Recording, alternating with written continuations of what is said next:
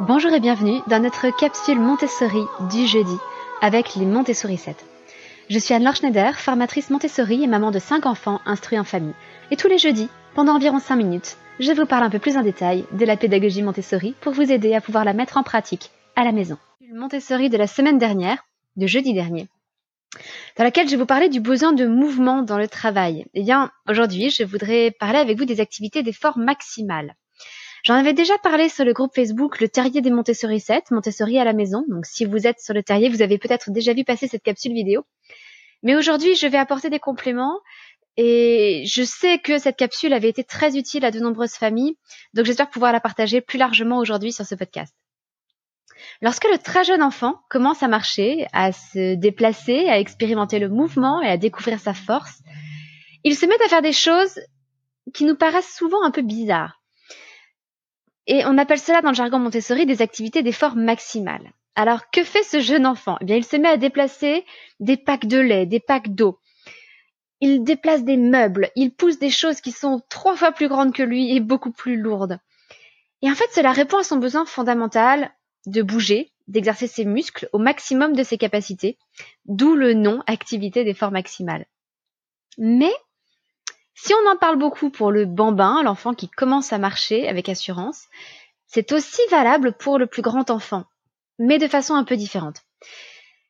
Pendant toute la période du confinement, les enfants ont été restreints dans leurs mouvements. Leurs muscles, je n'irai pas jusqu'à dire qu'ils se sont atrophiés, mais ils n'ont pas été exploités à leur pleine mesure comme ils pouvaient l'être peut-être avant, au fur et à mesure des balades, des activités sportives, des parties de foot entre amis, etc.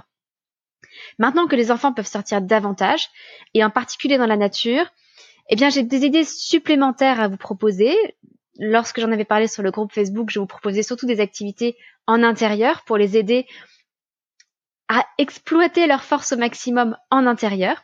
Ces idées sont toujours valables, bien évidemment, surtout qu'il n'est pas forcément question que les enfants passent leur journée dehors à, à bouger comme ils le faisaient auparavant. Dans les zones rouges, les parcs et les jardins sont encore fermés, donc il y a beaucoup de choses qui sont restreintes. Mais les forêts sont ouvertes. Enfin, on peut retrouver un peu de contact avec la nature. Et donc, j'ai quand même quelques idées d'activités supplémentaires à partager avec vous. Euh, des idées à proposer à vos enfants pour les aider à rétablir le lien avec leur corps et avec leurs muscles. En intérieur, vous pouvez leur demander de vous aider à déplacer des meubles, par exemple pour reconfigurer une pièce pendant différents moments de la journée. Je vous suggérer par exemple de transformer à l'occasion le salon en parcours de motricité ou de déplacer les meubles pour pouvoir faire un pique-nique au sol si le temps est encore un peu frais.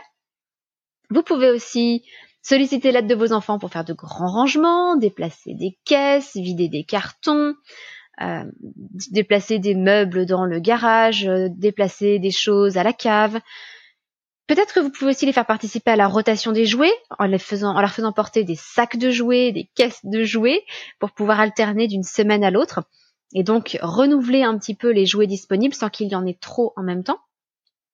Vous pouvez aussi demander leur aide pour le rangement des courses. Et là aussi, chacun à sa mesure peut porter des sacs de courses.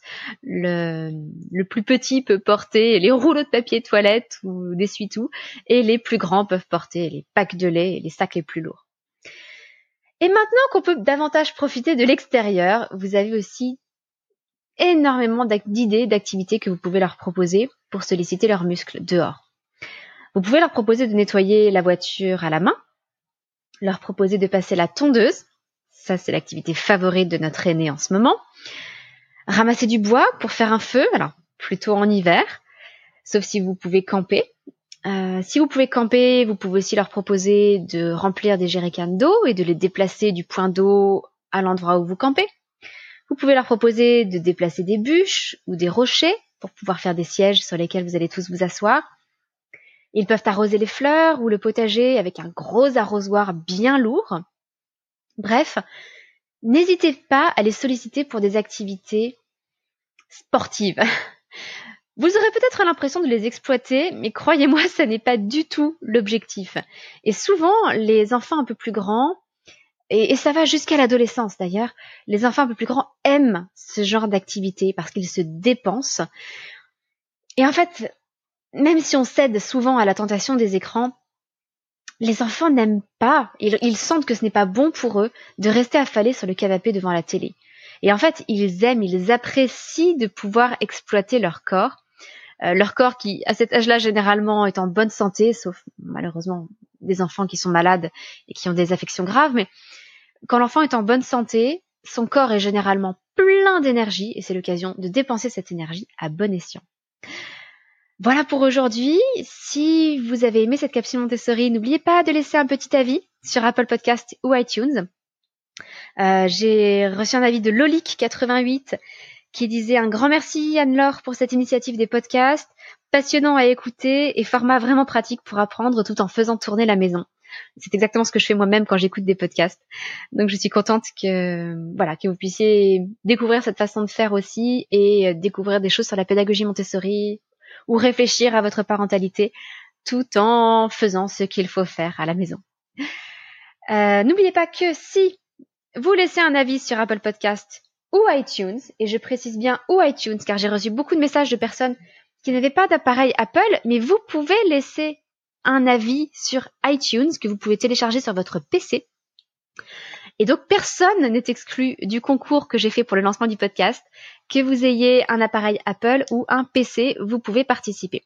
En revanche, il faut bien laisser une note et un avis. Les notes sont anonymes, les avis me permettent de tirer quelqu'un au sort. Et vous aurez une chance de gagner deux jeux des éditions La Caverne que nous aimons beaucoup à la maison. Voilà pour aujourd'hui, je vous donne rendez-vous lundi prochain pour notre capsule parentalité du lundi. Bonne fin de semaine, votre petite sourisette, Anne-Laure.